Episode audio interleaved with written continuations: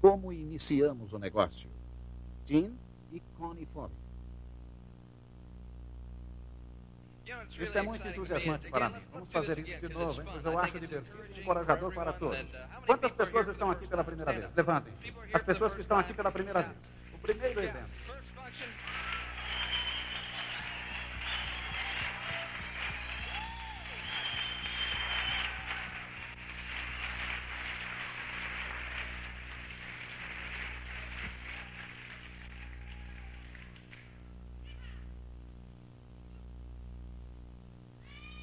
Uma das perguntas que, obviamente, você já fez a si mesmo com relação a esse negócio é: será que isso funciona? Já se passaram alguns meses desde o último evento. E eu acredito que deve ser a primeira vez que as pessoas que se levantaram estão em algum grande evento como esse.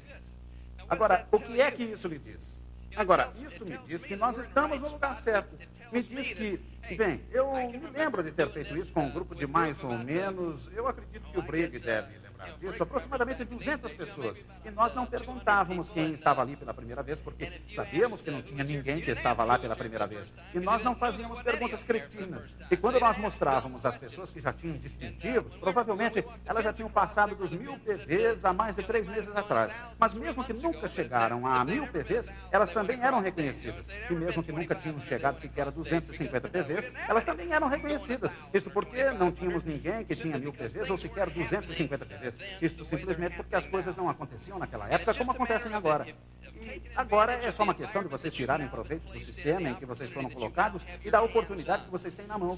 Alguns de vocês já pegaram o espírito da coisa e sabem o que está acontecendo. Existe uma espécie de época de matrícula, onde você começa a pegar velocidade. E eu acho que nesse negócio, algumas pessoas demoram um pouco para pegar velocidade. Algumas pessoas levam de 3 a 4 anos para chegar ao ponto em que conseguem enxergar que esse negócio pode funcionar para elas também.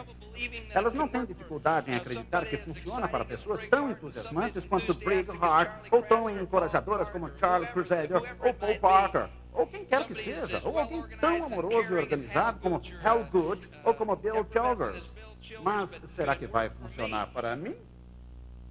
E esta é uma pergunta que você devia ter feito para si mesmo, antes mesmo de ter se envolvido no negócio, não é mesmo?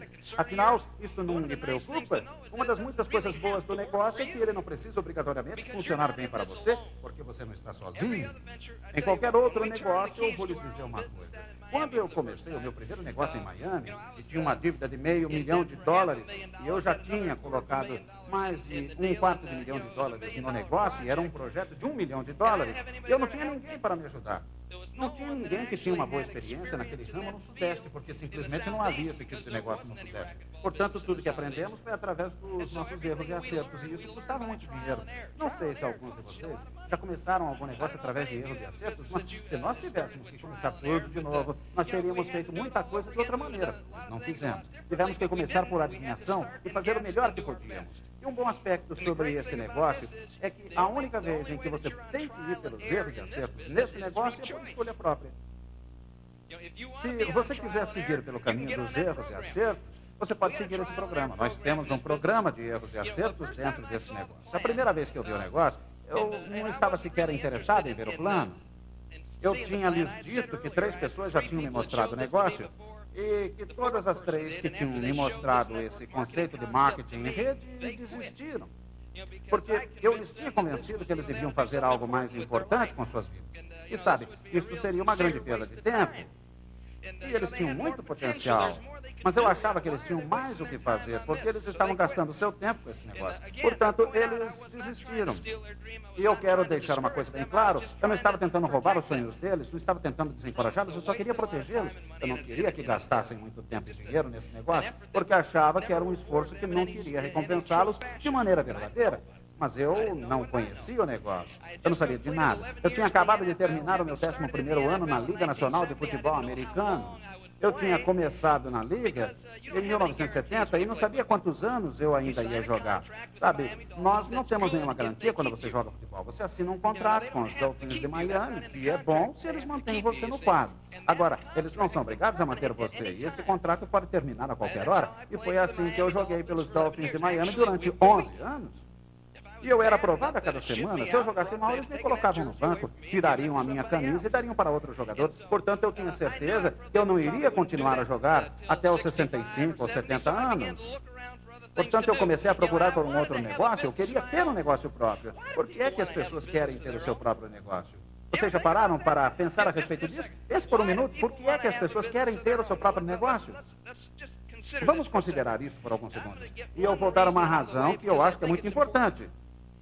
Eu acho que eu queria ter um negócio próprio porque era bom para o meu amor próprio.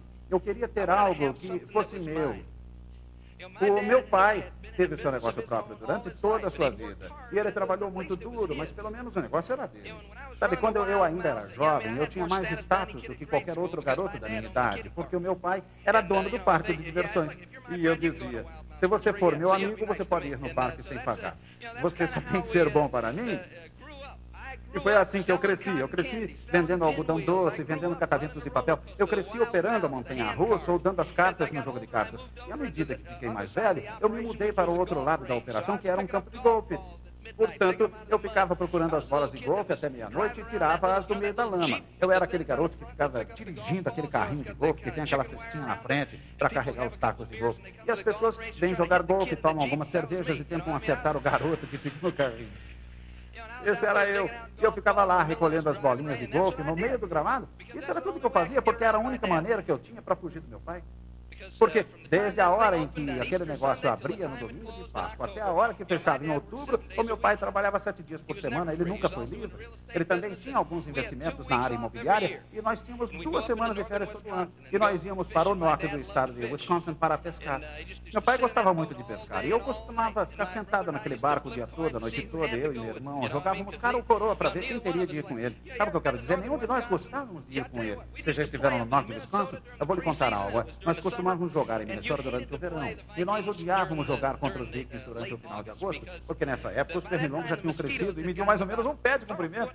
Você não estava preocupado em se machucar. Você ficava preocupado com quanto sangue você iria perder enquanto esperava a sua vez de jogar. Porque durante esse tempo os pernilongos chupavam seu sangue. E quando nós íamos pescar com meu pai no norte de Wisconsin, eu e meu irmão começávamos a implorar para meu pai para voltar para casa antes do sol se pôr. E à medida que o sol desaparecia, os pernilongos apareciam. E você podia escutar eles levantando voo, sabe? Você podia escutá-los no outro lado do lago, assim, ó. E meu pai dizia: Deixa eu jogar a linha só mais uma vez, porque ele só tinha duas semanas para se divertir. E ele falava mais uma vez e mais uma vez, e nós implorávamos: Por favor, papai, vamos para casa. E quando finalmente chegávamos em casa, estávamos com o corpo cheio de mordidas. De qualquer maneira, eu cresci num ambiente um homem que trabalhou para si mesmo. E eu acho que o amor próprio tem muito a ver com a vontade de ser o dono do seu próprio negócio. Muitos de vocês aqui devem saber que até o final do século passado, a maioria dos americanos trabalhava por conta própria. 90% dos americanos tinham o seu próprio negócio. Era uma lavanderia, ou se você fosse irlandês, você tinha um bar. Se você fosse italiano, você tinha um restaurante. Se você fosse judeu, provavelmente tinha uma loja de roupas.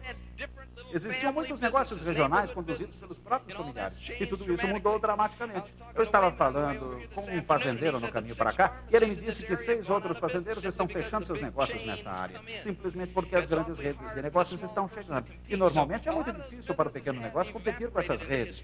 Portanto, muitos desses negócios simplesmente vão deixar de existir. E o que sobrou é que 94% dos americanos hoje trabalham para outras pessoas. E eu acho que todos nós temos mais orgulho em algo que seja nosso. Não que você não tenha orgulho em trabalhar para outra pessoa, não que você não tenha orgulho de trabalhar por uma grande corporação e realizar o seu trabalho, mas eu vejo da seguinte maneira: cada um de vocês deve ser o melhor empregado que qualquer um pode ter. Talvez você não queira trabalhar lá, mas quando você está lá trabalhando, você quer fazer o seu trabalho melhor do que qualquer outro. E se você decidir realmente por fazer esse negócio e chegar ao ponto em que você pode viver desse negócio e, e poder se aposentar do seu trabalho normal, com certeza o seu patrão vai ter lágrimas nos olhos por você estar indo embora. Eles não querem ver você indo embora. Isto mexe com o coração deles.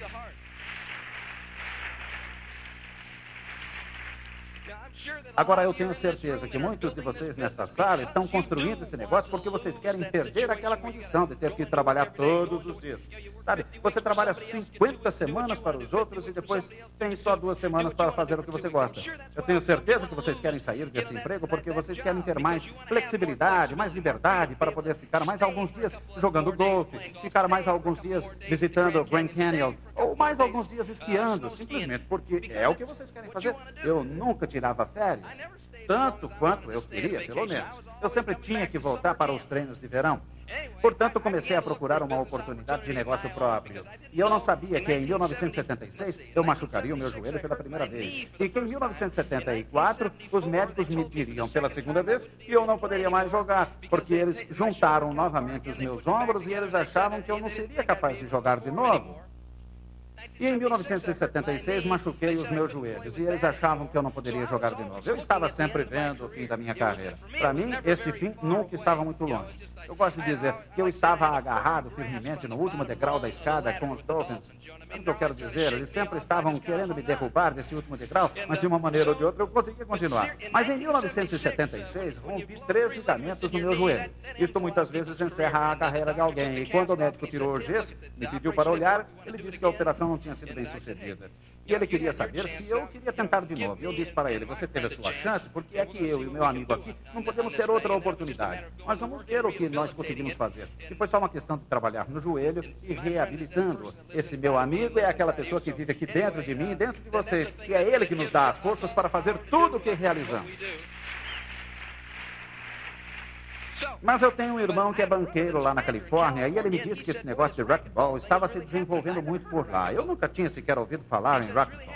Portanto, voei até a Califórnia e comecei a olhar e descobri que tinha uma série de clubes de racquetball. E eram lugares com oito quadras, quatro de um lado, quatro do outro, mais nada. Daí, eu fui para Chicago e lá havia 30 desses clubes de racquetball. E sabem quantos tinha em Miami? Nenhum. E sabem quantos tinha em Tampa, Jacksonville, Orlando ou Atlanta? Nenhum. Não havia um sequer desses clubes no sudeste do país. Eu costumava jogar handball eu entrava escondido como garoto católico. Eu costumava ir numa quadra de handball que tinha atrás da Igreja Batista de Hollywood Hills. E esta era a única quadra de handball em toda a Flórida. E era assim que eu entrava em forma para jogar futebol americano. Daí eu pensei comigo mesmo que isso parece um conceito de negócio bastante entusiasmante. Então, encontrei duas pessoas que diziam que conheciam bem o negócio e montamos o nosso próprio negócio. Os meus sócios eram realmente muito bons. Muito bons em me convencer que eles eram bons nós começamos a desenvolver o nosso negócio. E quando eu não estava jogando, conseguimos levantar algum dinheiro e começamos a construir o nosso primeiro clube de racquetball.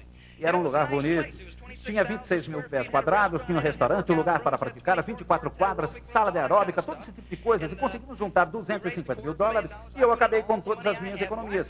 E por que, que as pessoas montam seu próprio negócio? Amor próprio parece ser uma das razões e também é o dinheiro. Todo mundo quer ganhar dinheiro. Sabe como eu consegui algum dinheiro? Eu peguei todo o dinheiro que eu tinha, coloquei no negócio e ainda assinei uma nota promissória no banco no valor de 500 mil dólares.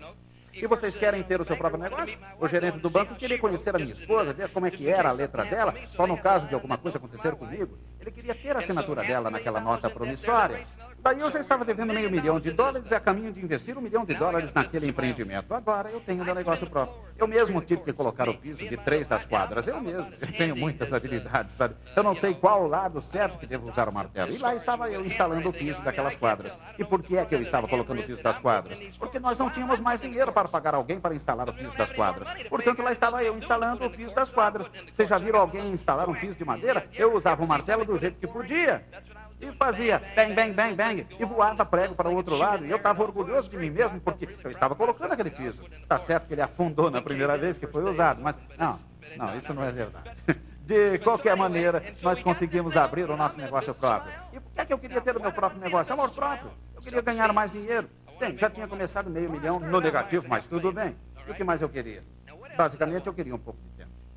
Eu queria ter tempo para gastar com a minha família. E era isso que eu estava procurando. Mas aconteceu que, apesar de todos os erros que nós cometemos, isso não fazia diferença, porque nós não tínhamos nenhum concorrente. E quando você não tem concorrente, você aparentemente é o melhor. Veja, você não precisa ser um bom treinador de cachorros se você só tem um cachorro no seu show. Vocês entendem o que eu quero dizer? Você não precisa ser muito bom. Senta, ah, agora levanta. Tal. É o único cachorro que você tem. Então você está indo bem. Primeiro lugar, muito bem. Daí nós abrimos um outro clube, mais outro, depois mais um. Dois últimos clubes que abrimos custaram 2 milhões de dólares cada. Nós já tínhamos tomado emprestado 4 milhões de dólares. Está certo que nós tínhamos uma estrutura sólida na retaguarda, mas quanto é que vale um clube de racquetball se não tem ninguém para jogar racquetball neles? Alguns de vocês entenderam o que eu quis dizer. É difícil vender um clube de racquetball como se fosse uma segunda casa. É o tipo de negócio que os banqueiros chamam de empreendimento com utilidade única. Então, se você não consegue ganhar dinheiro com racquetball nesse tipo de local, não tem outra coisa que você pode fazer. Então, nós já tínhamos tomado empréstimos na ordem de 4 milhões de dólares. E isso foi nos anos de 78, 79. E a minha carreira atlética estava indo muito bem. Eu era o capitão da defesa nos Dolphins de Miami e nós estávamos muito bem. E o negócio ia bem enquanto eu não estava jogando. E era como um bobo da corte, pois me elegeram vice-presidente da associação, mas eu não tinha nenhum voto, pois nós éramos três sócios. Eu quero dizer, eu era um dos três sócios. E toda vez que nós nos reuníamos, eu ficava de um lado e os outros dois ficavam do outro lado. Por aí vocês podem ver quanto controle sobre o negócio eu tinha. Vocês querem ter o seu próprio negócio? Por que é que eu queria ter o meu negócio próprio? Porque eu queria um pouco de controle, mas eu não tinha nenhum controle, apesar de ter o meu negócio próprio. Isso nesta situação particular, mas eu era ingênuo. O que é que eu conhecia sobre o negócio? Eu sabia jogar futebol, não podia fazer nada. Agora, nós já tínhamos seis desses clubes, devíamos 4 milhões de dólares, e isso foi durante os anos de 79 a 80. Durante essa época, aconteceu uma coisa interessante. As taxas de juros ficaram completamente malucas. Foram de 8% para 10%, e o nosso empréstimo variou junto com essas taxas. E o meu contador disse que se a taxa de juros ficasse acima de 15%, a América não conseguiria sobreviver. E quando chegou aos 16,5%, eu liguei para ele e perguntei, e como é que vai a América? Eu não estou indo muito bem, não. Eventualmente, essas taxas chegaram a 22,5% e nós estávamos pagando 2% a mais porque era um empréstimo de alto risco. Isso quer dizer 24,5% em cima de 4 milhões de dólares. Foi isso mesmo que eu disse. Uh.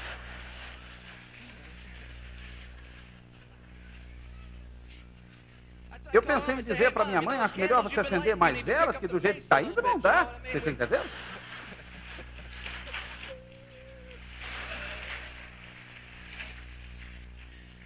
E nessa época da nossa vida, o relacionamento entre eu e a Connie não estava indo muito bem. Primeiro porque eu passava o tempo todo lá no clube. E em 1980, eu tive a minha última fratura no joelho. E fiquei contente, porque depois de 11 anos na liga, eu já tinha me cansado de jogar futebol. Eu já tinha completado a minha carreira. Tinha chegado a hora de parar. E eu sou muito grato por isso. Tanto é que eu costumava pensar como é que eu vou sobreviver sem jogar futebol. Faz 26 anos que eu só sei fazer isso. E quando eu me machuquei pela última vez, eu estava agradecido por poder sair. Eu não passei nos testes clínicos no começo de maio e esse foi o ponto final. Eu não tinha mais condições físicas em praticar o esporte. Esse foi o ato que encerrou oficialmente a minha carreira. Não foi uma escolha da minha parte, simplesmente eu não podia fazer mais nada. Nessa época eu tinha o meu negócio e esse negócio estava se esforçando para sobreviver. E quem comandava o negócio eram os meus dois sócios. E como eu não tinha muita voz ativa, já não tinha tanto interesse em gastar muito tempo no clube. Mas mesmo assim eu gastava a maior parte do tempo possível lá, porque eu precisava gerar mais dinheiro, porque assim nós perderíamos menos dinheiro. E era assim que as coisas estavam naquela época, mas outras coisas começaram a ocorrer. Eles abriram um novo distrito onde eu morava, um novo distrito político, e as coisas estavam indo muito bem para um determinado partido. E eles achavam que eu poderia me dar bem como um senador estadual. E eu comecei a pensar, senador Fowler, Soou muito bem. E acho que a minha mãe ia gostar muito disso. E ela ia gostar de contar para as amigas que tinham filhos senadores. E eu comecei a escutar esses caras e tudo que eles faziam era aumentar o meu ego. E eles me faziam me sentir bem. E eu comecei a achar que poderia ajudar muitas pessoas fazendo isso. O senador Foley poderia ajudar muitas pessoas. E nessa época eu não passei no exame médico e o treinador Schuller me convidou para ser o auxiliar nos duplos. E ele me ofereceu, bem, eu não quero dizer quanto ele me ofereceu, mas o que ele ofereceu não era muito. Como eu só teria que trabalhar por seis meses durante o ano, e como o trabalho era só por meio ano, como vou dizer, o que ele me ofereceu não dava para eu me sustentar. E daí eu estaria tentando treinar um cara que ganhava cinco vezes mais do que eu, e ele tem apenas 22 anos de idade e acho que está fazendo um mau negócio. Não era exatamente isso que eu queria fazer. Eu queria me separar de qualquer tipo de contato físico no futebol. Eu já tinha observado como é a vida de um treinador. A vida deles não é nada fácil. Tanto no futebol universitário quanto no profissional, não é fácil. A Dorothy Scholler uma vez disse: se eu morrer durante o campeonato, o Dom daria um jeito de me embalsamar até o final do campeonato. E só então é que iria me enterrar. Sabe o que eu quero dizer? Você simplesmente não tem muito tempo para passar com a sua família. Você não tem tempo para nada. A programação é tão intensa durante seis meses que você não tem um dia livre. E eu já estava bastante ocupado e eu queria passar algum tempo com a minha família. E daí comecei a trabalhar com condicionamento físico em Miami. E assim ia levando a vida. E foi nessa época que conheci um cara chamado Brig Hart. Um amigo meu tinha me ligado duas noites antes e me perguntou: você e Connie tem alguma coisa para fazer? Eu tenho um negócio que quero te mostrar. Eu disse, é lógico, pode vir. E ele veio. Connie fez um cafezinho, ele me mostrou o plano. Quando ele ainda estava no meio do plano, eu disse, espera um minuto. Isso é aquele negócio de marketing de rede? Ele disse que sim. Eu chacoalhei ele um pouco e disse, vou poupar o teu tempo. Se for aquele negócio de marketing de rede, ele me interrompeu e disse, é isso mesmo, e você tem que ficar calado e escutar o que eu tenho para te falar. É, mas peraí, esse negócio é inacreditável. Eu nunca tinha deixado ninguém me mostrar o plano todo. E ele não falou de nenhuma maneira especial. Era uma pessoa que já estava ganhando algum dinheiro com o negócio. E se ele estava achando que o negócio era bom, pensei comigo mesmo, vou dar uma olhada nesse negócio. E depois de ver mais, comecei a pensar, sabe, esse negócio é capaz de funcionar? Dedução brilhante, não é mesmo? E ele me disse, é uma pessoa que vai estar lá em casa amanhã à noite e eu quero que você esteja lá. E essa foi a primeira vez que eu conheci o Brig Hart. E tinha mais ou menos 25 pessoas na sala. Eu sentei lá e fiquei ouvindo o Brig. E naquele tempo costumava demorar um bom tempo para mostrar o plano. E a reunião toda demorou mais de duas horas e meia. Eu fiquei sentado o tempo todo pensando, esse moleque é delirante, mas mesmo assim o negócio parece ser muito bom. Sabe, o Brig passou metade do tempo no chão e a outra metade voando. E eu disse, tudo bem. Você e o Brig passam lá em casa amanhã eu tenho algumas perguntas que eu quero fazer. Daí, no dia seguinte, acordei. Liguei para alguns dos meus amigos e quando o Brig apareceu com o meu amigo, eu já tinha seis pessoas esperando por eles. Sabe, eu achava que com seis pessoas o negócio ia ser bom. Procurei seis pessoas que eu achava que o negócio ia ser bom para eles. Daí o Brick chegou. E ele não estava esperando nada especial. Afinal, era só para responder algumas perguntas. E daí ele puxou um bloco de anotações amarelo. Sabe, naquela época não tínhamos os quadros que nós temos hoje. E ele começou a desenhar bolinhas naquele bloco de anotações. Ninguém conseguiu entender do que, que ele estava falando. Daí o Brick foi embora e o que aconteceu foi que eu tive algumas das minhas perguntas respondidas, mas ainda não tinha entendido muita coisa. E nenhuma das seis pessoas que eu convidei se interessou, me despedi de todas elas, agradeci a presença deles e disse que depois conversaríamos. Daí, no dia seguinte, eu fui na casa desse meu amigo, o Brick estava lá, falei para ele me mostrar como é que esse negócio funciona. A primeira coisa que ele disse é que eu tinha que ter um sonho. Se eu não tivesse um sonho, nada ia acontecer. Mas daí eu disse, era um pouco, eu quero que você me mostre como o negócio funciona, não precisa jogar essa conversa de vendedor em cima de mim. Só me mostre como funciona. E o Brick disse, sim, sonho é uma parte essencial desse negócio. Eu disse, Olha, Olha, eu sou uma pessoa paciente. Você está testando a minha paciência. Eu já sei o que eu vou fazer com o dinheiro. Só me mostra como o negócio funciona. É só o que eu quero saber. Sabe, eu não era assim um prospecto muito cooperativo. E daí ele me mostrou como funcionava. E mais uma vez pensei, esse negócio tem boas chances de funcionar. E como eles tinham outra reunião na casa do meu amigo, eu trouxe mais alguém comigo. Eu trouxe um amigo meu, eu ia tentar fazer o negócio oficialmente, não esporadicamente. Eu falei para o meu amigo sentar numa pequena cadeira e o Brig fez a reunião. Mais ou menos no meio da reunião, o Brig já tinha terminado de fazer as bolinhas. Daí eu falei para o meu convidado, e aí, já deu para entender todo o plano? Essa foi a parte importante do plano. Daí nos levantamos e fomos embora. Daí eu ia fazer o Falanap e ver a reação desse meu amigo, e nós saímos para tomar um cafezinho, e comecei a fazer o Falanap perguntando para ele, você acha que esse negócio vai funcionar? Sabe, eu estava tentando vender a ideia para ele, certo? E o cara me disse, esse cara já tinha falado comigo a respeito de investir num clube de racquetball Whitehaven, no Kansas. E eu virei para ele e disse, não faça isso. Mas ele me disse, Tim, eu acho que esse negócio pode funcionar. E realmente me pareceu muito interessante. E daí eu pensei comigo mesmo, já tem um desses caras. E eles me disseram que só preciso de seis. Já estou no caminho de começar a ganhar dinheiro. E se eu fizer isso rapidamente, eu posso entrar e sair desse negócio antes que alguém saiba que eu entrei.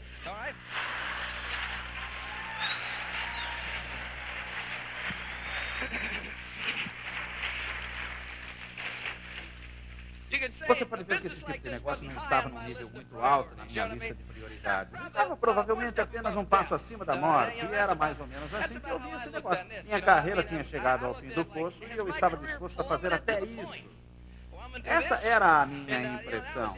Qual é o tipo de pessoa que desenvolve esse negócio? Provavelmente alguém que dirige um Fusca 69 todo enferrujado com adesivo dizendo eu quero ficar rico colado no para-brisa traseiro. Sabe o que eu quero dizer? Essa era a impressão que eu tinha. Era uma impressão que eu tinha obtido sem ter conhecimento do negócio.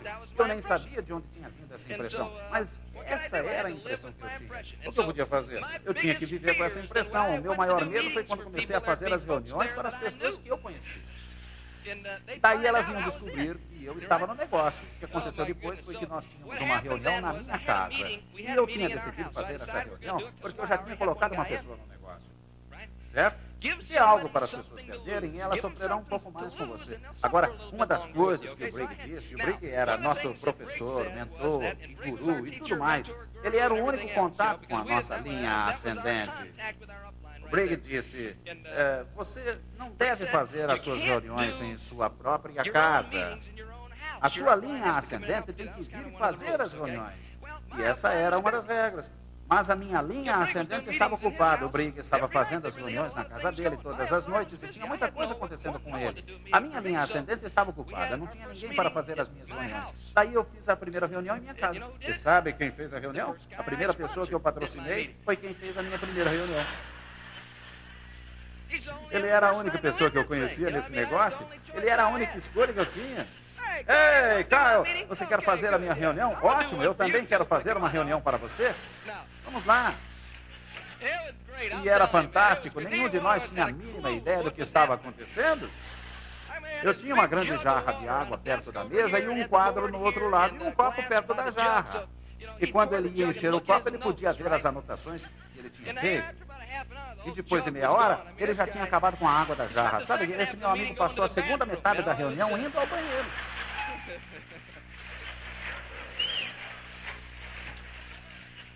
Não preciso dizer que as pessoas que foram na reunião não ficaram muito impressionadas e nenhuma delas entrou. Então, o nosso começo não foi muito bom. Daí eu decidi, eventualmente, eu posso descobrir como fazer este negócio. Então, eu comecei a fazer algumas reuniões individuais. Eu fiz três ou quatro dessas reuniões e ninguém entrou. E o que acontece é que você começa a questionar o seu próprio julgamento. Será que tem um ponto cego em algum lugar? Obviamente, talvez eu tenha sido enganado e eu nem consigo discernir isto. Talvez eu seja muito ingênuo e esteja perdendo alguma coisa aqui. Mas daí pensei, se realmente fui enganado, pelo menos não perdi muita coisa. E era reconfortante saber isso. Mas eu tinha decidido tentar fazer esse negócio por pelo menos um ano. E daí eu comecei a trabalhar. E já na segunda semana, eu já estava quase voltando atrás na minha decisão. Eu tinha quase certeza que eu não conseguiria chegar ao final de um ano. Mas finalmente eu mostrei o negócio para um piloto da Panam e para sua esposa, e eles entraram. Ele achava que este seria um bom negócio para sua esposa. E não queria nem saber se o negócio era bom para o cachorro dele. Eu só queria fazer mais um distribuidor. Sabe o que eu quero dizer? Você chega naquele ponto em que qualquer um serve. Por favor, qualquer um que vier já está bom. Vocês viram aquele filme Little Chapel Horse na rede de televisão HBO? É provável que não, mas aquela planta vai crescendo cada vez mais e ela começa a comer as pessoas. E ela diz: me dê comida, me dê comida. E era assim que eu me sentia. Eu só precisava de um pouco de encorajamento, apenas um pouco de luz da esperança. Por favor, me mande alguém. E daí essa pessoa entrou. Mas na realidade, quem estava desenvolvendo o trabalho era a sua esposa. E ela patrocinou o seu tio. E as coisas começaram a acontecer. Daí patrocinei mais uma pessoa e as coisas começaram a funcionar. E foi naquela época que escutei a primeira fita.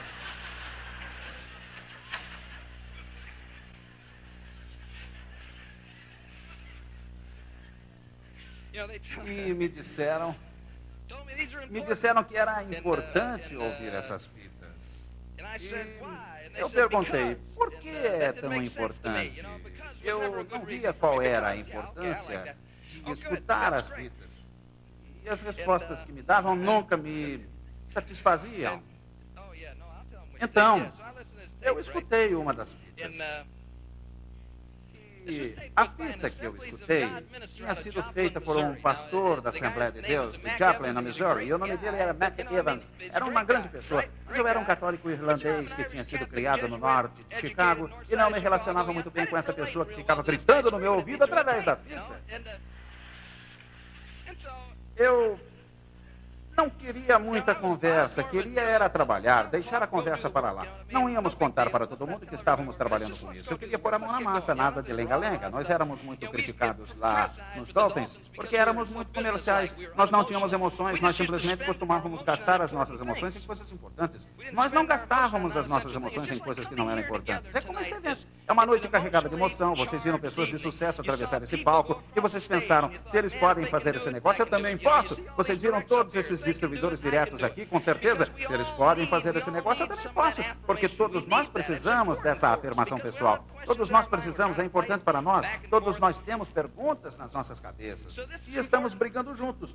Portanto, isso é importante. Foi criada uma atmosfera nesta sala que é importante para que você construa o seu negócio a longo prazo, porque ficamos muito solitários lá fora. Ficar lá fora sozinho é difícil. Eu vou lhes dizer uma coisa: todas as jogadas ofensivas que o time de futebol da Liga realiza podem ser direcionadas desde o início da jogada. Todas as jogadas ofensivas que um time de futebol da Liga realiza podem ser direcionadas desde o início da jogada. E a mesma coisa acontece com as jogadas de defesa. Um economista do tempo diria que é perda de tempo se juntar para combinar as jogadas antes delas se iniciar. Será que eles gostam de ficar juntinhos antes das jogadas? Por que é que eles se juntam? Se eles não precisam se juntar, então por que é que eles fazem isso antes de cada jogada? É um fato que cada vez que eles se juntam, eles ficam mais confusos, porque eles falam que vão fazer uma jogada quando estão juntos. Andam alguns metros e mudam toda a jogada. Isso tem lógica para vocês? Parece loucura, não é? Por que é que eles se juntam? Vou lhes dizer por quê. Quando aquela pessoa sai daquela pequena conversa até a linha de jogada, sente só. Parecia que eu precisava de um telescópio para poder ver o jogador que estava do meu lado. E eu olhava para os meus adversários e sentia vontade de pedir por socorro. Socorro! Eu estava ali sozinho. Era assustador. E tinha jogadas que você se saía bem e você batia no peito, mas também tinha vezes que você era humilhado na frente de todas aquelas pessoas. E é por isso que era necessário nós nos juntarmos. Sabe o que me diziam quando estavam juntos? Aqueles outros dez caras que estavam lá fazendo o seu trabalho, que estavam suando e dando o seu sangue, cada um travando a sua própria batalha. Alguns venciam a batalha e eu tinha perdido a minha. Sabe o que eles me falavam? Estamos orgulhosos de você, Tim. Vamos lá, vamos vencer a próxima. Não se preocupe, a próxima você ganha. Eu precisava daquele suporte emocional. E vocês também precisam. É assim que nós somos. Isto não é desmerecedor, não. Simplesmente somos feitos assim. Tem certas coisas que acontecem que provocam a nossa reação. É assim que você foi feito. Se você faz alguma coisa boa para alguém sem esperar nenhum tipo de retorno, você vai se sentir bem, mesmo que você não queira. Você não pode dizer, eu não quero me sentir bem. É uma pena, porque você vai se sentir bem. Você vai se sentir bem com você mesmo. Se você fizer algo de bom para alguém sem esperar nada de volta, você vai se sentir bem. Nós somos feitos assim. E a nossa reação como humanos. Portanto, esses eventos são feitos assim. Eles são feitos para nos estimularmos uns aos outros, encorajar uns aos outros e sermos valentes, encorajar uns aos outros, mesmo quando estamos precisando ser encorajados Portanto, esses eventos são feitos assim, eles são feitos para nos estimularmos uns aos outros, encorajar uns aos outros e sermos valentes, encorajar uns aos outros, mesmo quando estamos precisando ser encorajados, é valente, é encorajador. E é por isso que nós fazemos esses eventos. Isso é ótimo, mas eu não sou o tipo de pessoa que costuma ficar pulando para cima e para baixo. Eu nunca fui esse tipo de pessoa. Pergunte para a Connie. Eu costumava ficar fora do campo parado, enquanto os outros andavam para cima e para baixo, e pulavam para cima e para baixo como se estivessem dando corda no próprio relógio, preparando para entrar em campo. Eu não precisava pular para cima e para baixo. Eu precisava ter aquele entusiasmo dentro de mim. E eu sabia como atrair esse entusiasmo. Ficar pulando para cima e para baixo não ajudava a marcar pontos, portanto eu não precisava ficar fazendo isso. Isso faz sentido para vocês? Todo aquele oba-oba era realmente entusiasmante. Eu me lembro da primeira vez que eu fui num evento como esse eu ficava pensando: o que, é que está acontecendo aqui? O que aconteceu com todo mundo? Parece aquele negócio que fica fazendo skirt, skirt, skirt.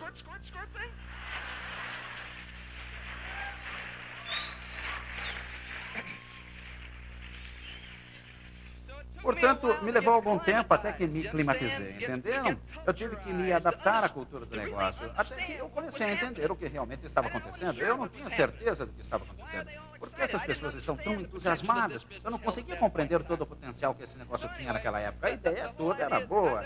E eu precisava me acostumar com essas coisas. E nesse ponto da minha vida, entender isso era difícil. Depois de 11 anos jogando futebol pelos Dolphins, eu era o chefe da comitiva de contribuições da Fundação Ronald McDonald. Estava no conselho de diversas entidades comunitárias e filantrópicas. E por que tudo isso? Porque eu era uma pessoa boazinha? Não, simplesmente porque eu achava que esse era o meu trabalho. Eu achava que essa era a minha missão. Era, era o meu meio de devolver algo. Enquanto nós estávamos jogando pelos Dolphins, nós ganhávamos muitos dos nossos jogos e todo mundo era bonzinho conosco. Daí eu montei o meu negócio próprio. Eu esperava que as pessoas seriam recíprocas. Eu esperava que todo mundo fosse falar a verdade e que eles iam cumprir com a sua palavra, porque eu estava acostumado com esse tipo de coisa.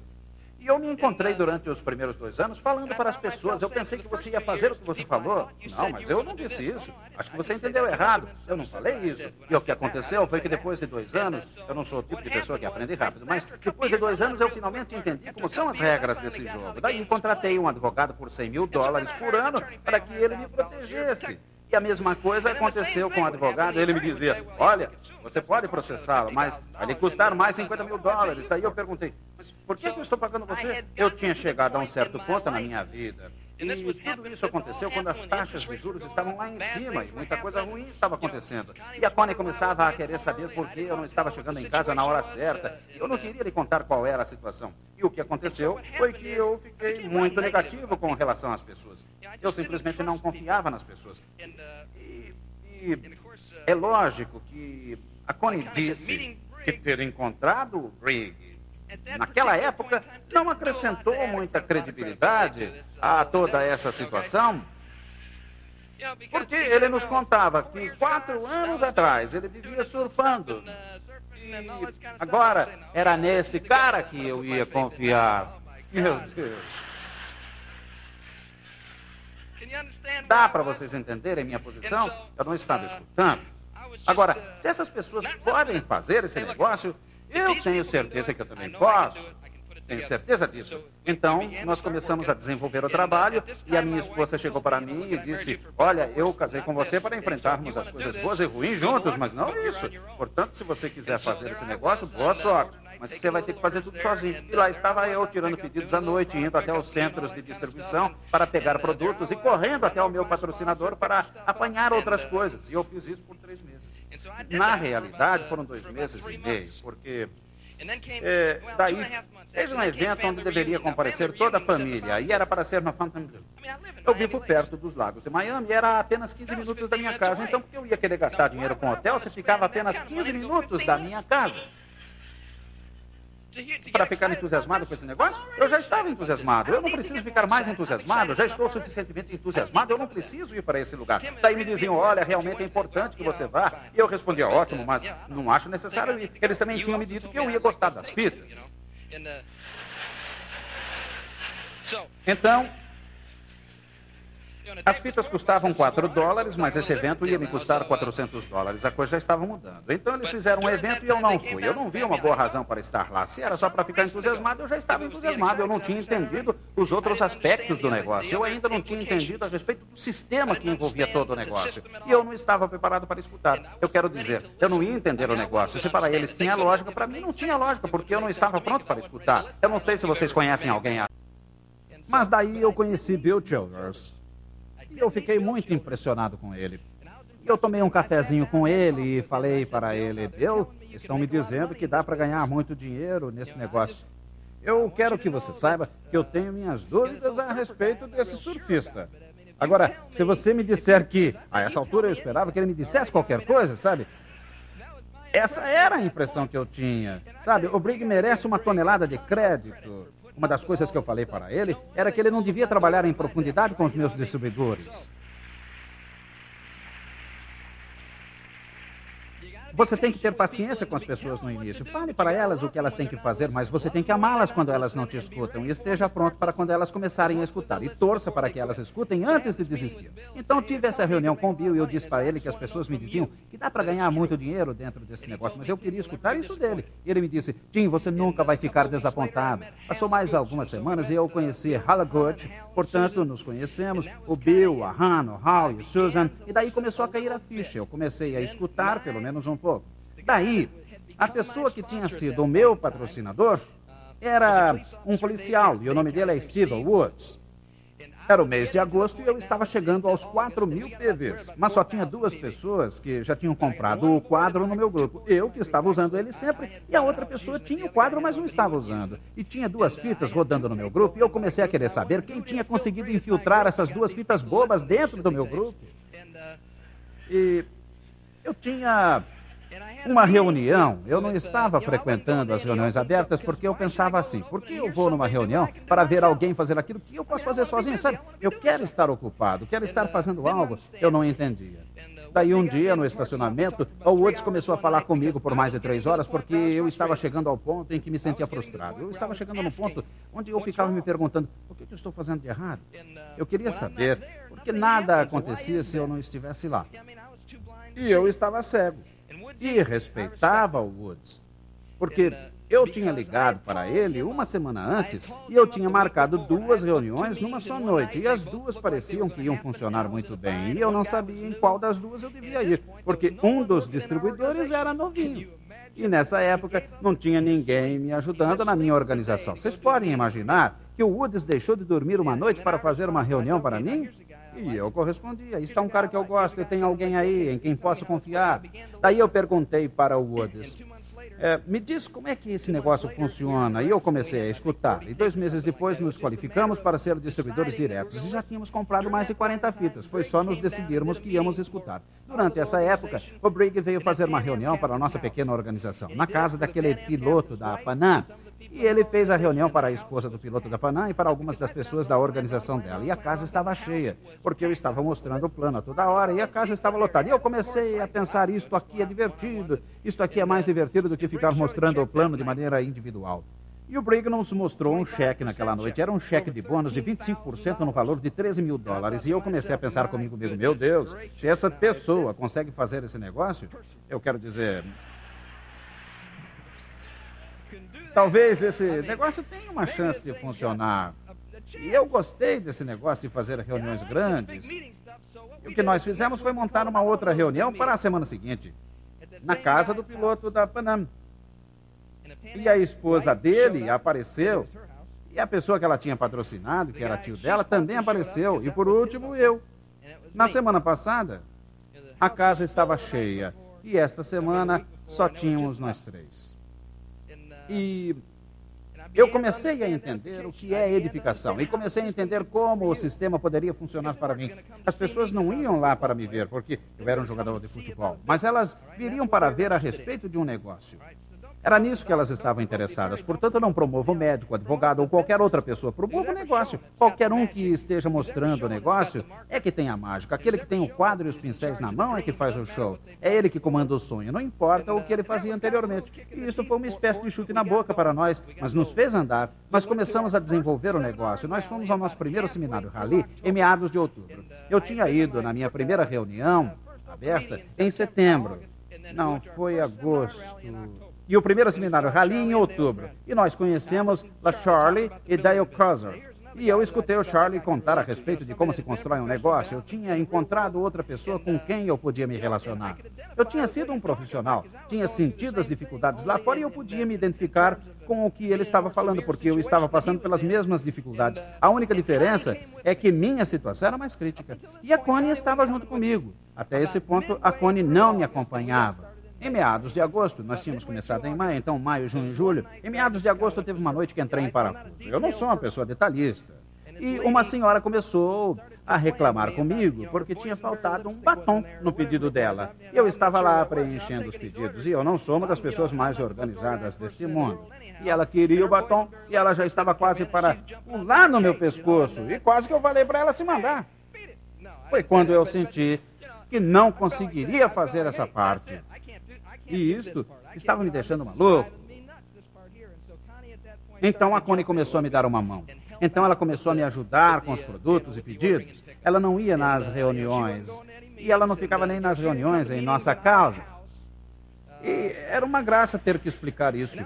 Nós tivemos uma reunião na nossa casa e uma pessoa me perguntou se esse negócio era bom para minha família. E daí perguntou onde está sua esposa. E eu disse que o queixo dela estava doendo e que ela tem estado doente desde que comecei neste negócio.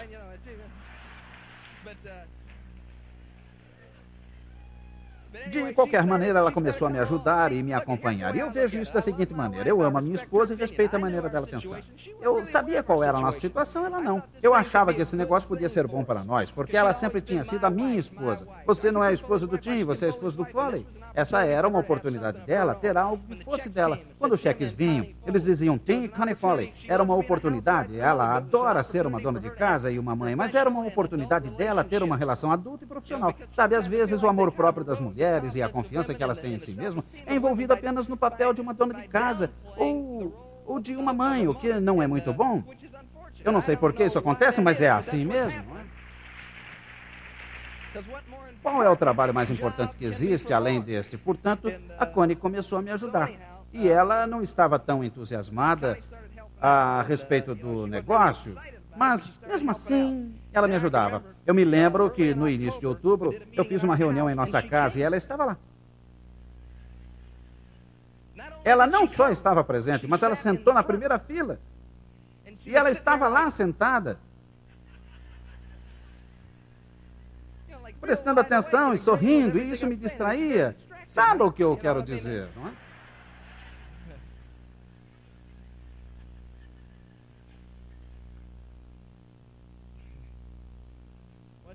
Bem, ela tinha escutado uma fita que tinha sido feita pela Hannah Childers, que falava que não tinha nenhum elevador para o sucesso e sobre apoiar o seu marido porque ele estava lá trabalhando para você. Porque eu fiz isso. Sabe, se a sua esposa não está interessada, eu não a culpo. Eu também não estou interessado. Sabe o que eu quero dizer? Eu estou interessado nos resultados e não no marketing de rede. Vocês entenderam essa parte? Eu estou interessado nos resultados. Se ela não está interessada, faça o negócio acontecer, daí ela vai ficar entusiasmada. Eu nunca vi isso falhar. Se você fizer esse negócio funcionar e ganhar dinheiro, ela vai ficar interessada. Ela não vai nem ligar, eu prometo.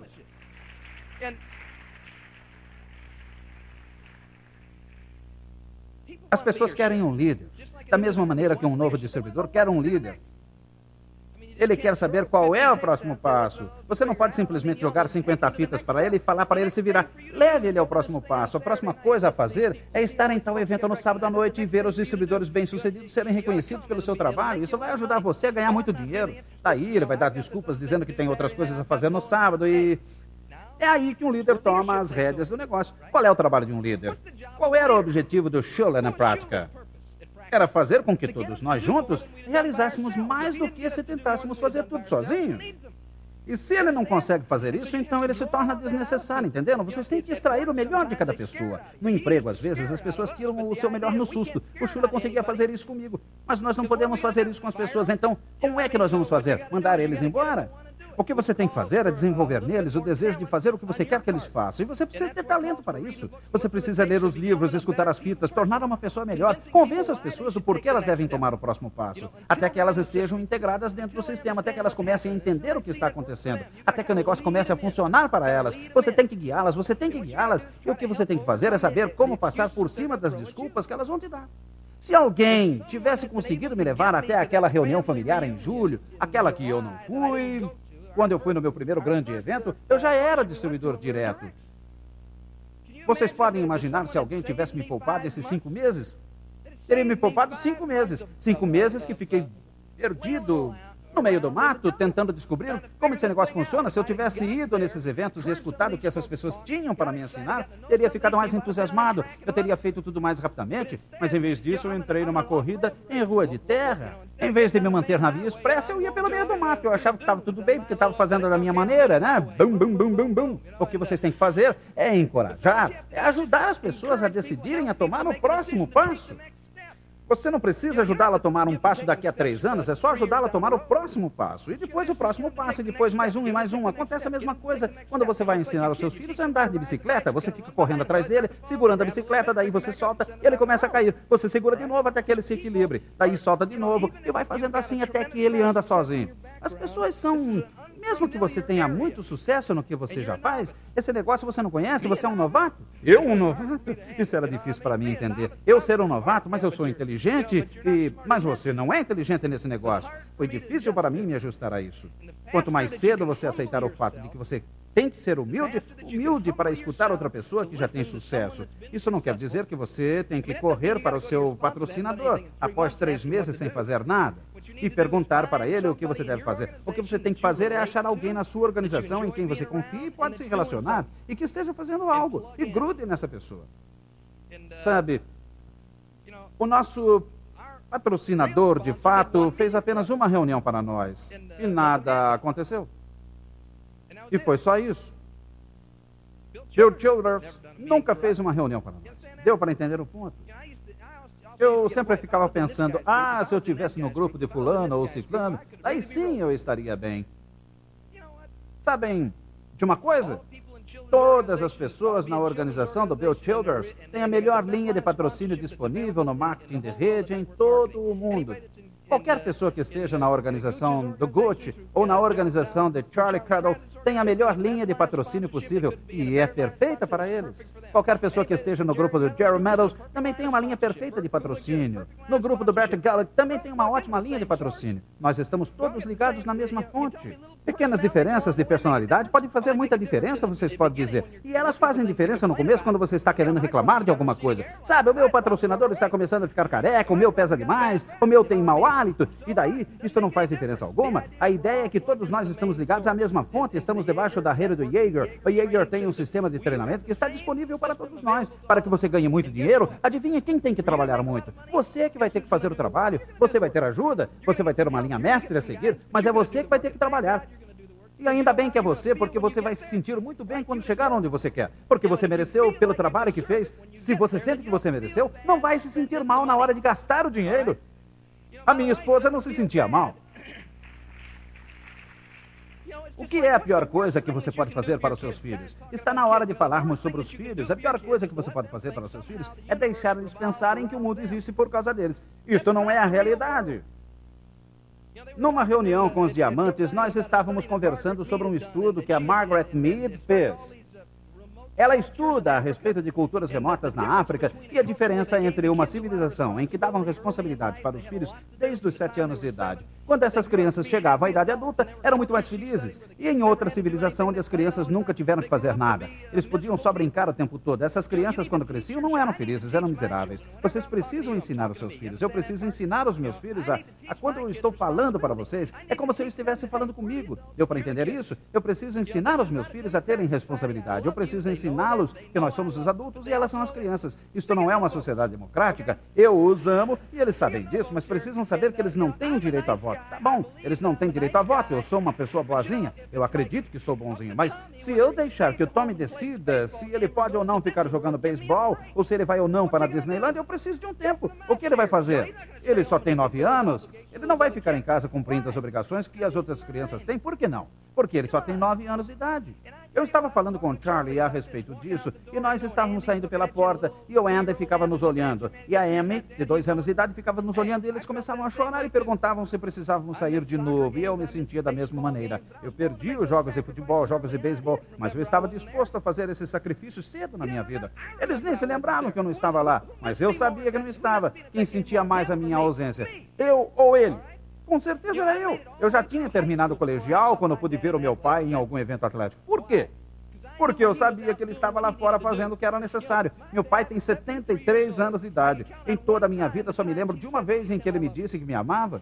Porque na cultura do meu pai, isto não é o que ele devia fazer. Mas mesmo assim, ele me mostrava que me amava todo dia. Eu não precisava ficar adivinhando se ele me amava ou não. Ele demonstrava isso todos os dias, trabalhando arduamente. Ele fez tudo o que era possível para nos dar uma boa casa e conforto. E ele se sacrificava diariamente por três crianças que ele tinha adotado. É, esperem um minuto. Ele não ficava repetindo, Tim, eu te amo, Tim, eu te amo, Tim, eu te amo. Eu vou lhes dizer uma coisa. Quando ele me pegou naquele orfanato em Chicago, era 30 de janeiro de 1948. Ele disse, Tim, eu te amo. E qualquer coisa que você precisar pelo resto da sua vida, mesmo quando as coisas ficarem difíceis, eu vou estar lá. Mas eu não vou ficar repetindo que te amo, porque não foi assim que eu fui criado. Na realidade, ele nunca disse isso, mas era assim que ele agia. Deu para entender? Não adianta ficar repetindo que você ama alguém e não fazer nada por ela. Às vezes fico pensando nisso e não sei como eu consegui descobrir isso, mas os meus filhos sabem que eu os amo. Eles não ficam marcando o placar. Se meu pai me amasse, ele estaria em tal jogo ou tal lugar. Nós demos a eles experiências que eles nunca teriam se eu não os tivesse deixado a sós algumas vezes. Eu não gostava de fazer isso, mas eu me casei e nós tivemos filhos porque eu gosto de estar perto das crianças. Agora, um excelente aspecto sobre esse negócio é que os seus filhos podem estar sempre próximos de você. Vocês estiveram conosco por 10 dias no Havaí, em janeiro, e estiveram conosco em Atlanta por 5 dias. E fomos esquiar juntos em Utah por uma semana. E daí, se tive que deixar de assistir alguns jogos de beisebol com eles, eu tinha 20 minutos. Eu não sou um bom esquiador, então, Kathy e eu fomos esquiar juntos. Veja só, 13 anos de idade, não vou ter a companhia dela por muito mais tempo. E nós estávamos no La Park City de Utah. E com Hall, e Susan, Bill, Hannah, Kenny, e Brigg, e a Lira. A Lira estava doente, o David, Margie, Lois e todos os diamantes estavam lá conosco. Foi fantástico e todos se divertiram. Nossos filhos estavam juntos, o Bill e Betty Childers, todos estavam lá. E Chris Gert e Brigg estavam brincando com todos. Ele é o único que consegue acompanhar o ritmo deles. Sabe, esse cara é um tremendo atleta. O Brigg Hart conseguiria jogar em qualquer associação, mas de qualquer maneira eu fiquei esquiando com aquele a manhã toda. Fiquei a manhã toda com ela. E ela só tem 13 anos. E você tem que vender essa ideia para seus filhos. E não é fácil. Eles recebem muitas influências do mundo lá fora e você tem que trabalhar muito para levá-la no caminho que você quer. Você sabe muito disso, eu sei disso. Levou 20 minutos para chegarmos ao topo da montanha usando os elevadores. Todas aquelas montanhas majestosas de Utah em volta, cobertas com neve, um céu tão azul quanto seria possível imaginar. Levou 20 minutos para subirmos e fiquei conversando com a Kevin a respeito das coisas que seriam importantes na vida dela. Conversando com ela e depois nós descemos rapidinho. Vejo o papai rolando para baixo da montanha, que engraçado. Pai, você está bem? Precisa de ajuda? Ah, não se preocupe, só me dê um pouquinho de espaço, eu vou conseguir. Veja, o papai caiu de novo, que engraçado, você se machucou, pai. E enquanto isso, lá vem o Brigg esquiando de costas. Eu falei, Brigg, vai esquiar em outra montanha, vai, some daqui. E daí, nós subimos de novo e tivemos mais 20 minutos. Só eu e a Kelly. Só eu e a Kelly. Cenas que nunca vou esquecer. Viajamos 80 dias este verão. 80 dias que viajamos juntos. Compensei cada um daqueles meses que fiquei jogando futebol. Fomos de Washington DC até Gettysburg e depois de Miramar, Califórnia, onde eles treinam os pilotos Top Guns. E vi quando os olhos deles cresceram, quando o Old Faithful disparava. Vi as suas gargantas ficarem secas à medida que descíamos o Grand Canyon e todas as mulas passarem por nós enquanto descíamos. Nós ficamos bem no início do Grand Canyon. O hotel ficava bem onde começa o Grand Canyon, vendo o sol subir no lado leste e descer no lado oeste, vendo as cores mudando. Experiências que eles nunca teriam tido. Indo até Dallas e encontrando com amigos em todo o caminho. Nós terminamos no norte de Wisconsin. Lá no norte de Wisconsin, a noite é como se você estivesse num planetário. Parece que os céus estão vivos, brilhando pegamos um barco e fomos para o meio daquele lago. E já eram 11 horas da noite, e aquelas estrelas brilhando e dançando em cima de você. E nós quatro deitados no fundo do barco, o Tommy, a Kelly, eu e a Connie, olhando para aquelas estrelas. Em apenas 20 minutos vimos mais de 20 estrelas riscando os céus. E você fica falando com seus filhos sobre quem fez as estrelas e quais são as estrelas que eles vão querer alcançar em suas vidas. Eu perdi alguns jogos Talvez vá perder mais alguns, mas nós vamos ter experiências que nunca teríamos possibilidade de ter, porque a outra escolha que tínhamos era esses clubes de racquetball, seis dias por semana, 16 horas por dia, quebrando a cabeça mês após mês, após mês, sendo locutor de jogos de futebol, não porque eu gostava de fazer isso, mas porque eu precisava do dinheiro. Agora eu faço isso porque eu gosto. Vocês constroem esse negócio. São vocês que constroem. Vocês constroem esse negócio até atingir o nível de um diamante e vocês nunca mais vão ter que fazer algo por obrigação. Vocês criaram um futuro para vocês mesmos. E é bom ouvir pessoas assim. Isso não é algo que eu podia fazer, mas eu aprecio isso, realmente aprecio. Isso é ótimo.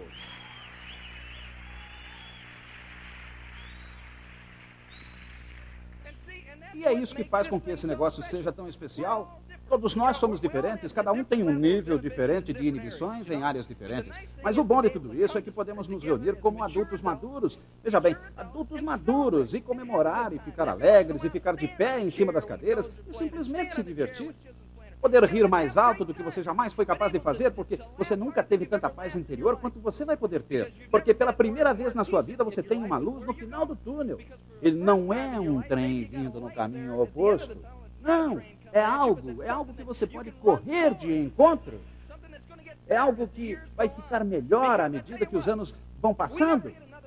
Se não conseguirmos mais nada neste negócio, absolutamente nada, nós estamos seguros, nós estamos garantidos. E vocês podem construir um negócio igualzinho ao nosso, se vocês quiserem. Mas você não precisa fazer isso. Você não precisa entrar nesse negócio e ser um diamante. Isso não é essencial. Seja um distribuidor direto, ganhe algumas centenas de dólares por mês. Faça o que você quiser, o negócio é seu. Mas eu vou lhes contar uma coisa: as pessoas que têm a oportunidade de fazer o que nós estamos fazendo, e para esse verão estamos planejando voltar para o Grand Canyon e descer as corredeiras de canoa, e nós queremos levar um grupo de líderes conosco. Isto é algo que eu já estou querendo fazer há muito tempo. Essa viagem que realizamos no nosso trailer motorizado por todo o país era algo que eu planejei por muito tempo. Nós paramos mais ou menos entre o Grand Canyon e Phoenix e tiramos algumas fotos porque era exatamente aquele local que estava numa fotografia que tinha ficado pendurada em nossa geladeira nos últimos quatro anos a mesma montanha, o mesmo local. Tiramos uma foto do local e foi assim que fizemos. Visualizem o que vocês querem, decidam o porquê de vocês estarem desenvolvendo esse negócio. Isso vai lhes dar a energia necessária para lhes levar através daqueles momentos difíceis, porque emocionalmente você vai ter os seus altos e baixos, você fica entusiasmado, fica desanimado. Muito bem, isso foi só o primeiro dia, você fica entusiasmado, fica desanimado, fica entusiasmado, fica desanimado. Vocês não vão conseguir ser constantes nesse negócio. Você não é constante em qualquer outro lugar. Você não é bang, bang, bang. A maioria de nós não consegue ser constante na maioria das coisas que estamos fazendo. Apesar de que alguns são super-humanos e às vezes conseguem. E é por isso que as fitas são tão importantes e os livros também. É muito importante que você entenda isso. Essas ferramentas são essenciais para que você seja um sucesso em qualquer coisa que você faça. Eu não sabia disso. Eu tinha 33, 34 anos quando entrei nesse negócio. Eu não sabia. Não sabia algumas coisas importantes que eu precisava saber para poder ensinar aos meus filhos como serem um sucesso. A única coisa que eu sabia era trabalhar, trabalhar, trabalhar. E eu não tinha nenhum objetivo, e eu nem sabia o que significava estabelecer metas, eu não sabia o que significava ter uma atitude mental positiva. Eu não sabia nada disso, e ainda estou tentando descobrir muita coisa. Mas eu vou lhes dizer, sou muito melhor agora do que eu era, sou um marido melhor, sou um pai muito melhor.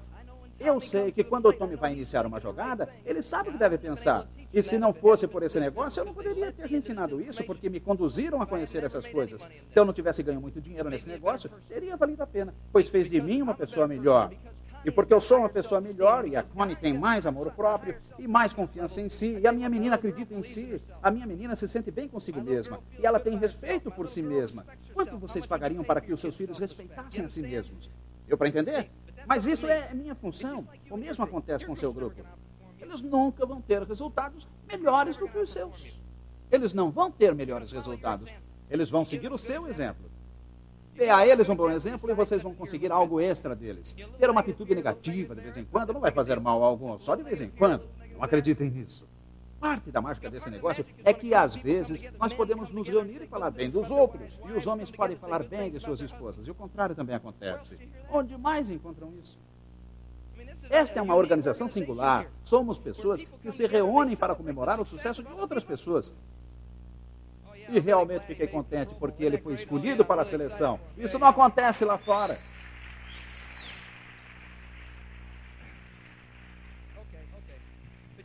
Vocês estão envolvidos com um grupo singular. Vocês têm uma liderança fantástica. Dexter e Bertie Yeager têm se sacrificado mais por vocês do que vocês jamais saberão mais por mim do que eu jamais saberei.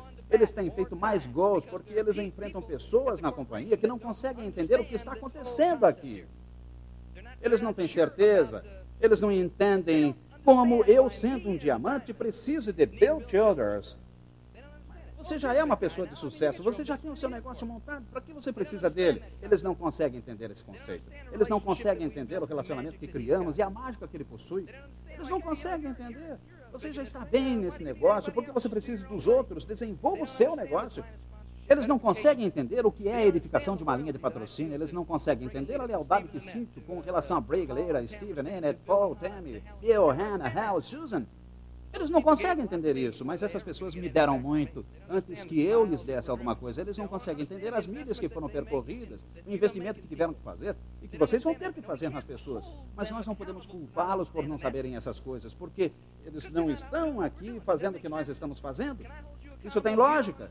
Eu posso culpar vocês de algo como puxar um Powan Guard que pesa 280 libras. Se você nem sabe o que é isso, você pode até adivinhar, mas você nunca passou por essa experiência, portanto, é mais difícil para você entender.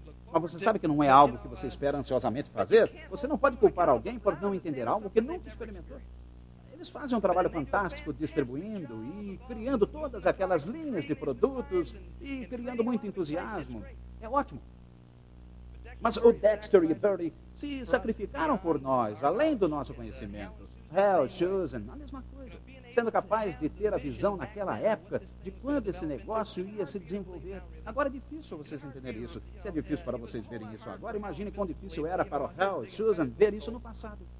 Ele costumava cavar buracos para colocar postes e ficava pensando: eu vou ficar rico, vou ficar rico. Eu vou ficar rico. Você vê ele hoje, Hoje ele não parece ser aquela pessoa que cavava buracos e construía estradas. E você não vê aquela cara que pediu as contas do emprego cedo demais e depois teve que construir mourões para construir o seu negócio. Hoje você só vê a pessoa que ganha muito dinheiro.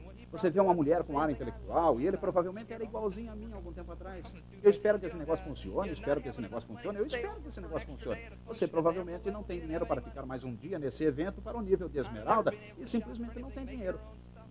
A Hannah nunca pôde comprar o que ela queria. Ela mesma tinha que fazer o que ela precisava. E a Hazel a ajudava. O importante é ver o resultado final. Você vê o Hal trabalhando no seu pequeno carro e a Susan no seu pequeno apartamento de dois quartos com apenas um vestido para vestir. Você não vê isso hoje. E mesmo quando eles estavam muito endividados, eles tinham essa visão iguaizinhos a você. Este negócio pode funcionar, este negócio vai funcionar e eu vou fazê-lo funcionar para mim. Vou ter fé e esse negócio vai funcionar. Para quem eles podiam apontar? Eles não tinham ninguém que tinha uma casa de 15 mil pés quadrados de quem eles podiam falar. Eles não tinham ninguém que tinha uma linda casa numa rua de mil pés que levava a uma casa de dois andares para mostrar. Ainda ficou alguma dúvida na mente de vocês que esse negócio funciona? Eles não tinham ninguém para mostrar. Eu espero que esse negócio funcione. O Dexter disse que esse negócio vai funcionar. E ele tem um Cadillac vermelho. Eu espero que esse negócio funcione. E eles criaram a credibilidade que existe na nossa organização. Eles nos deram aquelas milhas que eles dirigiram enquanto eles torciam para que esse negócio funcionasse. O Hal pavimentou o caminho para vocês. Lá está você sentado no seu carro, lá no começo da estrada pavimentada. E o que acontece agora? Agora só depende de vocês. Agora você usa as ferramentas que eles criaram para vocês. Você usa o caminho que eles pavimentaram para vocês. Ou será que vocês vão ser que nem eu era no início, não humildes o suficientes para tomar a estrada que eles fizeram? Você constrói a estrada, eu construirei a estrada e farei as coisas do meu jeito. Alguns de vocês vão sofrer essa doença, mas isto irá lhe custar dinheiro e nesse negócio o tempo é dinheiro. Quanto tempo vai levar para vocês chegarem a diamantes? Se é isso que vocês querem, depende de vocês. Provavelmente isto vai acontecer dentro do próximo ano, enquanto você constrói o seu negócio. Pode ser que você passe um ano inteiro trabalhando e nada acontece. E sabe o que acontece? Vamos ver se vocês têm fé. Em todo empreendimento, eu vi que o sucesso é bem protegido e ele não se entrega facilmente. E, normalmente, para que você consiga extraí-lo de onde ele está, você tem que mudar. Você tem que pular melhor, ter músculos maiores, você tem que fazer algo, você tem que mudar. É o que acontece todo o tempo em que você está se tornando mais forte por dentro. Você não é tão frágil. No último mês de agosto, eu estava procurando um carro para minha esposa, porque quando começamos nesse negócio, a minha esposa tinha uma perua Mazda e era o único carro que tinha. E isto porque eu achava que era um carro prático, mas era o único que podíamos ter. Fizemos uma reunião perto da Georgia, não me lembro bem de onde era, era perto da Georgia. É isso mesmo, eu estava em Howardville, Georgia. E eu estava com um advogado lá. E esse cara é uma grande pessoa. E o dono do restaurante chegou para ele e perguntou: Você conhece alguém que queira comprar um Mercedes? A minha sogra tem um e ela quer vender. Daí eu perguntei: Que cor é? E ele disse: Azul diamante. Eu disse: É um bom sinal. Eu fui até Valdas, onde essa senhora vivia. Eu dei uma olhada no carro e ela queria vendê-lo. Portanto, fiz o cheque. Eu levava dois anos para ganhar o valor daquele cheque. Sabe, eu comecei a dar risada quando eu fiz isso. Sabe, isso é divertido, é fascinante. Eu nunca tive 5 mil dólares nas minhas contas e, de repente, eu podia fazer um cheque elevadíssimo. Veja, eu estou falando de um carro Mercedes 420 SL que só tinha três semanas de uso. Eu fiz o cheque e dei o carro de presente para a Connie num evento chamado de Livre Iniciativa. Ela fica passeando com o carro, ela acha que ela se sente melhor dirigindo a Mercedes, e ela tem razão. Ela se sente confortável lá dentro. E a minha esposa pode dirigir daqui até Ontario, no Canadá, sem parar. Ela adora dirigir. E ela gosta de dirigir rápido.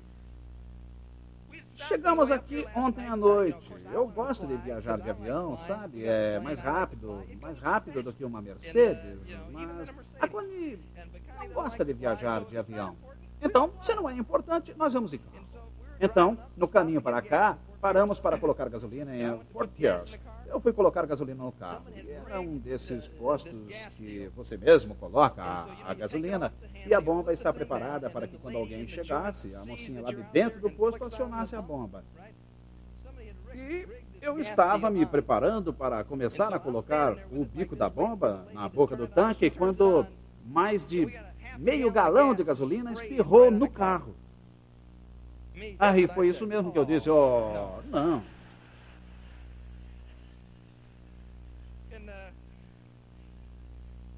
No passado, isto provavelmente teria me deixado furioso. Eu já tinha ficado furioso por muito menos.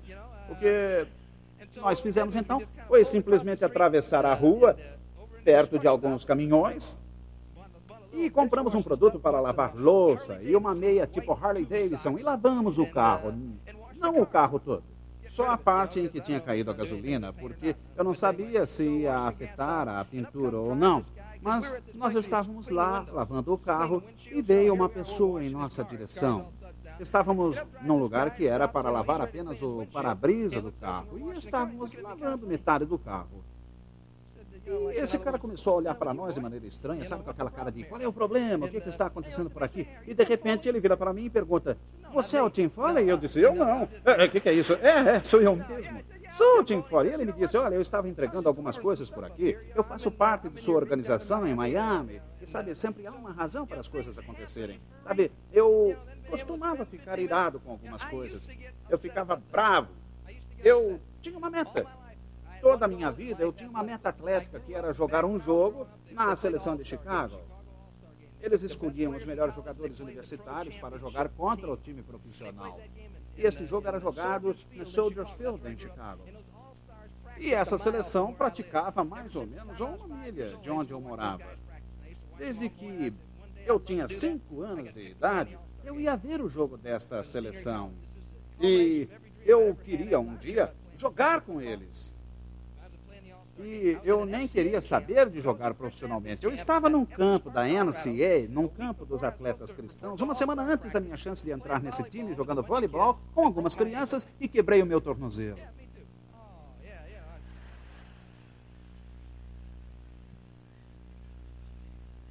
Por causa daquele acidente, veja bem, por causa daquele acidente, eu não pude comparecer aos treinos da seleção, mas cheguei um mês antes aos treinos do Miami Dolphins. Um mês antes do prazo que eu tinha. E eu treinei, treinei, treinei. Foi por isso que consegui entrar no time de futebol. Simplesmente porque cheguei mais cedo e fiquei treinando. Por isso você nunca sabe o porquê das coisas acontecerem. Ouça mais isso. Eu era um quarterback no colegial e eu tinha um bom braço e podia passar bem a bola. E em meados do campeonato tive um acidente que separou os meus ombros e eu tive que pôr um pino neles e nunca mais pude passar a bola daquela maneira de novo. Oh. E, e sabe por que as coisas acontecem? Eu fiz faculdade em Purdue. Sabe por que eu fui parar em Purdue? Porque foi a única oferta que eu tive. Se eu fosse um quarterback, quem sabe o que teria acontecido, não é? A única oferta que eu tive foi a melhor coisa que podia acontecer comigo. E eu descobri durante toda a minha vida que as coisas acontecem. Eu não entendi o porquê disso. E quando as coisas aconteciam, as pessoas achavam que era negativo, de uma maneira ou de outra. Para mim, acabava sendo uma coisa positiva. Portanto, quando você receber um desafio, procure uma razão para comemorar, procure uma razão para continuar. Não se sinta mal, não fique desencorajado, não abaixe a cabeça. Não comece a chorar. Você já chorou bastante. Não importa qual a sua idade, você já derramou lágrimas suficientes para a sua vida toda. Não lhe traz benefícios, não lhe inspira nada, não é nada. Nós vimos uma pessoa falar por 45 minutos e a ele fora dada uma chance em mil para viver. E se ele vivesse, ele teria uma chance em 100 mil de que ele poderia fazer qualquer coisa além de piscar o olho. E nós vimos ele falar durante 45 minutos em cima de um palco. Todos nós achamos que tivemos uma vida dura e nós gostaríamos de nos convencer disso. Nenhum de nós tem razões para sofrer. Qualquer tipo de adversidade que você tem na sua vida, você tem que dar meia volta e transformar isto em algo positivo. E isso vai fazer de você uma pessoa melhor, mais fácil de se relacionar com as pessoas. E à medida que o tempo passa nesse negócio, você vai poder ajudar mais e mais pessoas a superar os seus problemas. E é isso que você quer. Você quer ser alguém encorajador? Não, um chefe, alguém que serve, um líder, um guia, alguém que dá inspiração. E se você for um sucesso em fazer isso, um sucesso em dar de si para as outras pessoas, se tiver sucesso em esquecer um pouco de você por algum tempo, você vai poder fazer o que quiser para o resto de sua vida. Nós amamos vocês. Sim,